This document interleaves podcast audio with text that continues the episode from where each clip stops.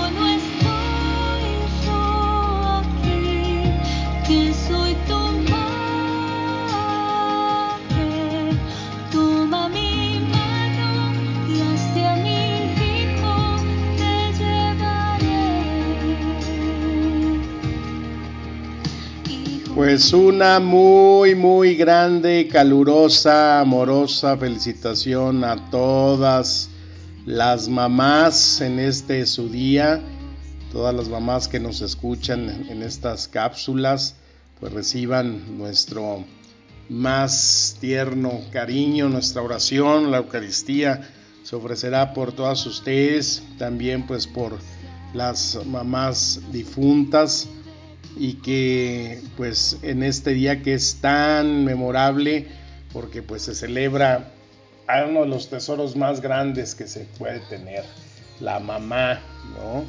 Y que bueno, pues es una fiesta que nosotros los mexicanos todavía le damos mucha connotación porque pues solamente la el 12 de diciembre en la fiesta de la Virgen de Guadalupe pues eh, se tiene este día así tan marcado, ¿no? Tan importante. Las mamás que pues lo representan todo en nuestra vida y que el domingo que es el pasado que celebrábamos a Jesús el buen pastor, pues ellas son nuestras pastoras, ¿no?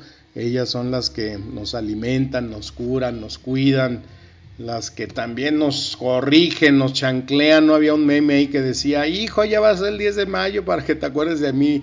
Y ponen puras imágenes ahí de cuando la mamá está con el cinturón, la chancla, los cintarazos, eso nos sacó. No, bueno, pero es parte. Y sobre todo, pues también, ¿no? La preocupación de ella siempre por estar al pendiente de sus ovejitas que a veces hay unas que son ovejitas negritas, ¿no? Y que pues necesitan mucho más atención, mucho más cuidado y mucha más ternura que las que son fuertes, que las que eh, están pues eh, mejor protegidas, mejor alimentadas. Eso es lo que una madre siempre hace, o sea, no es que tengan hijos consentidos, ellas saben quién de sus hijos necesita más de ese cuidado. Y por eso, por todo eso, benditas madres, pues son el mayor regalo que nos haya dado la vida. Y pues qué hermoso saber que hasta Dios quiso tener a esa madre. Y veía eh, la historia de por qué celebramos este, este día a, nuestras mamás. Eh, aunque anteriormente, el 8 de mayo de 1914 en Estados Unidos, ya se eh, ponía como oficial que cada segundo domingo de mayo se celebrara eh, el Día de las Madres. Y esta iniciativa se pasó a Europa y a muchísimos países por todo el mundo. En nuestro caso fue que el 22 de abril de 1922 un periódico de mucha connotación aquí en México lanzó una eh, convocatoria, una eh, propuesta para que se tuviera un día eh, muy específico para celebrar a las madres. Y pues esta propuesta se recibió con muy buen modo y dejando marcado pues que fuera el 10 de mayo como el Día de las Madres. Ahí siempre pues una ilustración de la Virgen de Guadalupe, pues eh, con claveles alrededor y pues muchas eh, cabecitas blancas en actitud de abnegación y sufrimiento, una imagen que apareció ahí eh, como parte de esa convocatoria. Y ahí, bueno, pues se pedía que ese día se llevara un clavel blanco en la solapa para demostrar el cariño a las madres y un, o un clavel rojo si eh, pues la mamá ya estaba en el cielo, ya eh, no estaba aquí en la tierra. Y esto, bueno, pues también se... Esto se llevó ya pues a quedar plasmado en el calendario nacional y pues con un día, una celebración muy emotiva eh, donde pues también muchísimas familias visitan los santuarios eh, guadalupanos que están diseminados por todo el país, pues también para rendirle ese culto a María de Guadalupe, que es pues eh, nuestra principal advocación que celebramos aquí en México y en muchas partes. Y bueno, pues también era el invitar a que ese día a las madres pues se les tuviera siempre con un, distintivo muy importante eh, a los regalos, no se sugería pues que se les hicieran regalos como un reloj, eh, algún corte de, tela, buenos, zapatos, sombreros, pues no sé, tantas cosas que se, se invitaba a hacer en esa fecha donde se lanzó esa propuesta y desde entonces pues tenemos como un día muy específico este 10 de mayo para celebrar a nuestras madres, a nuestras abuelitas vivas, difuntas y a las suegras, ¿no? Hace unos días el Papa Francisco habló precisamente ahí de las suegras, ¿no? Decía que la suegra no es el diablo, pero les advierte que eh, cuiden el pecado de no caer en, cuestiones de chismes y cosas que puedan ahí hacer que la convivencia familiar se desvirtúe.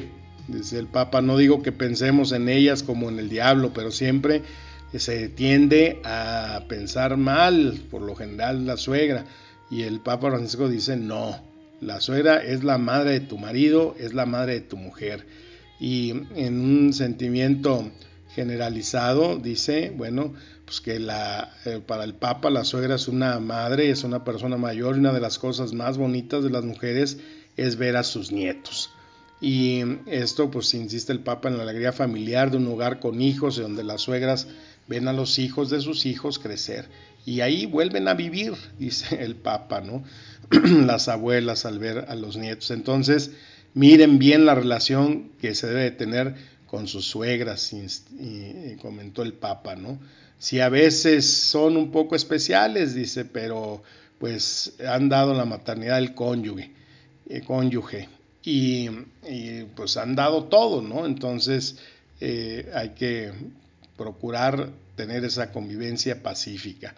Y también les dice a las suegras que pues cuídense y aléjense del chismorreo, de las lenguas largas que nada ayudan y que también eh, pues si hay faltas que las corrijan dijo el papa suegras cuidado con la lengua es algo que causa mucho mal en las familias entonces bueno pues es parte también de las catequesis del papa y que lo hizo pues siempre de una manera eh, pues como él sabe cómo habla, ¿no? basándose en el libro de Ruth, donde tiene esa convivencia con Noemí y su suegra.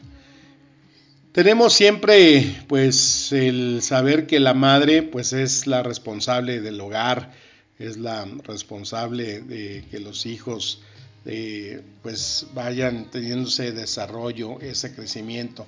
Un trabajo que muchas veces es eh, pues que no se le da el valor socialmente hablando que debe de ser. Eh, leía la historia de dos amigas que estaban platicando su experiencia. Una de ellas había ido a renovar su licencia de, manejo y ahí en el formulario que tenía que llegar eh, decía que, cuál era su ocupación. Entonces ella le dijo a la persona que le estaba atendiendo que, en qué se ponía. Le dijo que no tiene usted empleo. Y dice, pues por supuesto que tengo un empleo. Dice, pues soy una mamá y entonces la persona le dijo, pues los listados de mamá como tal no existen. Pero pues vamos poniéndole ama de casa, eso lo puede cubrir, dijo allí el oficial de manera enfática. Y la otra amiga eh, le dijo, pues sí, dice yo ya había pasado por experiencias así donde pues eh, cuando dices que eres mamá te voltean a ver así como que, ah, bueno, pues no tiene eh, mucha repercusión dentro de lo social. Y una vez que fue a hacer un trámite, pues llegó ahí donde estaba la mujer que pues ostentaba ahí un título y, muchas eh, condecoraciones ahí colgadas y le preguntó a ella que a qué se dedicaba y ella dijo pues ya no le iba a decir yo que era mamá o ama de casa y simplemente le dijo, soy una asociada de investigaciones en el área de desarrollo infantil y relaciones humanas.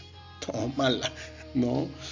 Asociada de investigaciones en el área de desarrollo infantil y relaciones humanas. No, hombre, pues la mujer que la atendía hizo una pausa, se quedó así como que congelada y pues como que no oída, no había oído bien este, le volvió ahí a pedir que le repitiera el título que, ella ostentaba, ¿no?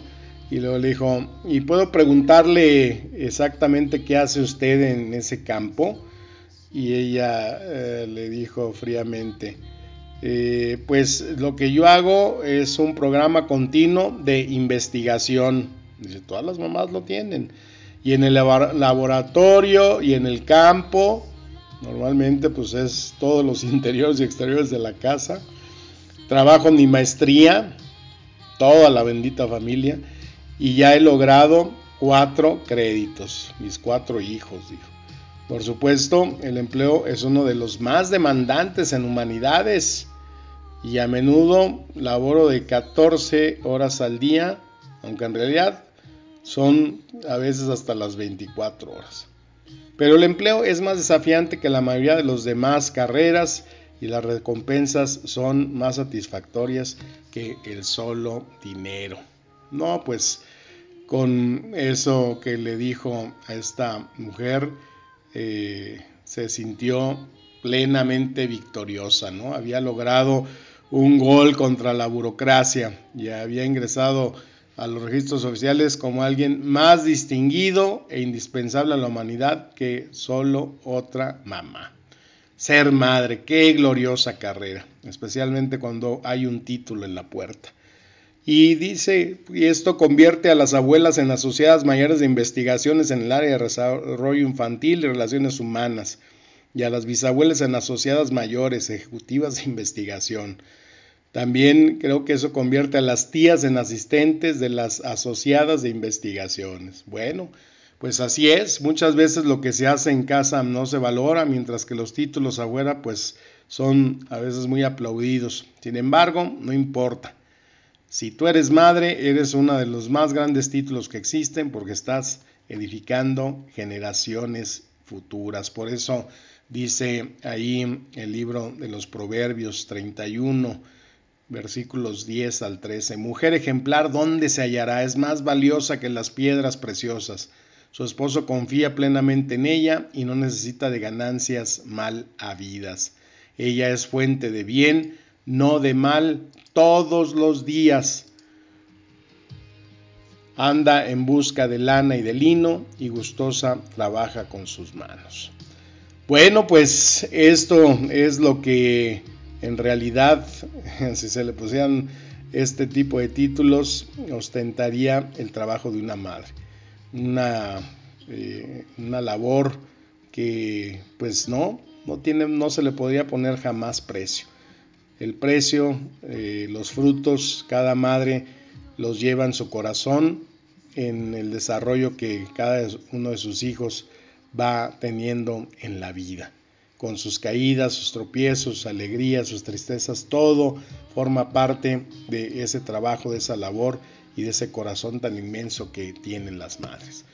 Pues que tengan un excelente y bello día, les mandamos todo nuestro amor y cariño y pues que las palabras sigan siendo el alimento, espíritu y vida para movernos cada día siempre en esa gracia y en esa bendición que Dios nos da en cada momento de nuestras vidas. Les mando un fuerte abrazo, mi bendición y como siempre un deseo de paz y bien. Amén.